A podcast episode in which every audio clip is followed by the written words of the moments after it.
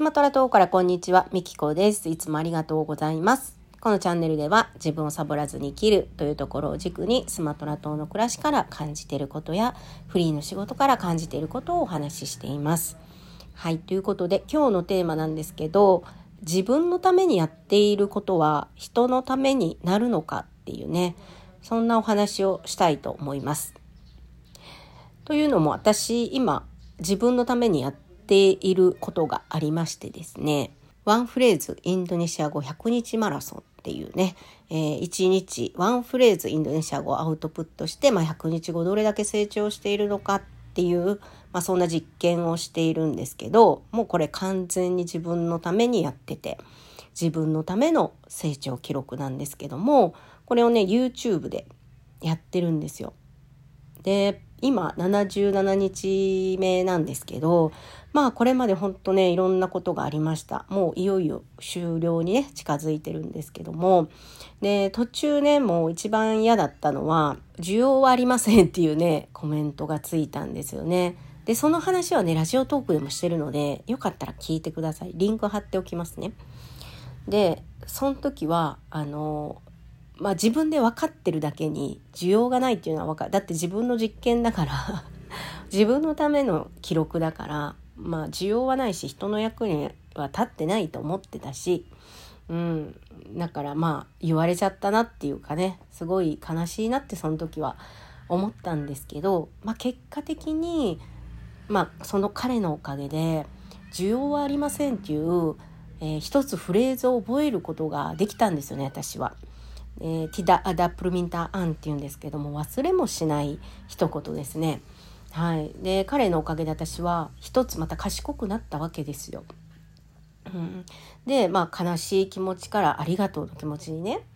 変わってったんですけどでまあその後は落ち着いてででいよいよもう本当に終わりに近づいてきて最近のコメントは「あのもうすぐだね」とかうん、頑張ってとか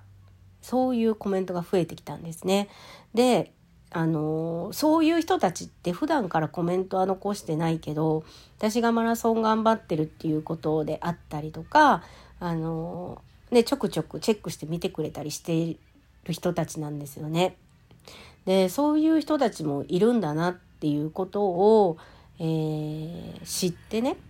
私はまだすごい嬉しい気持ちになったんですけど、まあ本当に感情のエンタメですね。もう、忙しいっちゃありゃしない。本当に。ね、ディスられて悲しんだり、えー、頑張ってるねって言ってね、喜んでみたり、まあいろんなことが起きますよ。100日やってればね。で、えー、昨日かな。あの、すごい嬉しいコメントがついてね、えー、私のこの100日マラソンに触発されてピアノを始めました。ってね確かね、えー、50歳超えて始めたってタイトルに書いてたような気がするな。私みたいにこう日々の成長記録をね彼も YouTube でねやり始めたんですよ。でまあそれを知ってねあの私はすごく嬉しかったんですよね。でたかが自分のために始めたこと。自分の、まあ、成長を記録したい。どれだけ成長しているのか、うん、でそれで始めたことだったけど気づいたら同じようにインドネシア語を学ぼうこれから学ぼうって思っている人たちも見てくれていたりとか私のその100日走る様子をただただ応援で見てくれている人がいたりそうやさっきのねあのピアノを始めましたっていう、えー、人の背中を押すこともできた。で私は別に押すつもりなんか全然なくても本当にねもう無益の垂れ流しで申し訳ないともうそんな気持ちだったんですけどでもこうやって振り返ってみると自分のためにやってきたことが誰かのためにもつながってるんだなっていうことが分かりました。うん、だからね私すごくこれやってよかったなって。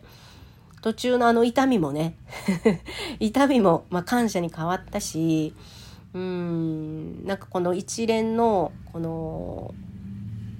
流れ、うん、すごくいい流れだなって自分の中でね感じています。あとまあ20日ちょっとかな、うん、100日走りきるまでに20日ちょっとあるんですけど、まあ、最後まで休まずに、えー、100日走りきりたいなと思います。えー、あの今ラジオトークも毎日やってるんですけどこれも50何日目かなちょっと自分の中でもカウントができなくなってきてるんですけどラジオトークは楽しいから全然あの苦じゃなくあの毎日が過ぎていくんですけどもワンフレーズインドネシア500日マラソンはねきついんですよ。きついんです。もうやっぱ苦手なことを毎日やってるしうん。でもやっぱり喋れるようになりたいっていうのでまあ辛いこともあり楽しいこともあり嬉しいこともあり、えー、なんだかすごく有益な100日になるんじゃないかなと、うん、100日になってるなと、まあ、すでに感じてますけどね、うん、でまだ終わってないので100日走り切った時にね、うん、きっと良かった。まあもうすでに思ってるんですけどね。良かったなって思うんだろうなと思って。はい。今日はまあね自分のためにやってることが誰かのためにも役に立っているっていうね、えー、自分の経験からねそう感じたので皆さんにシェアしたいなと思って収録しました。はい、ということで最後までお聴きいただきありがとうございました。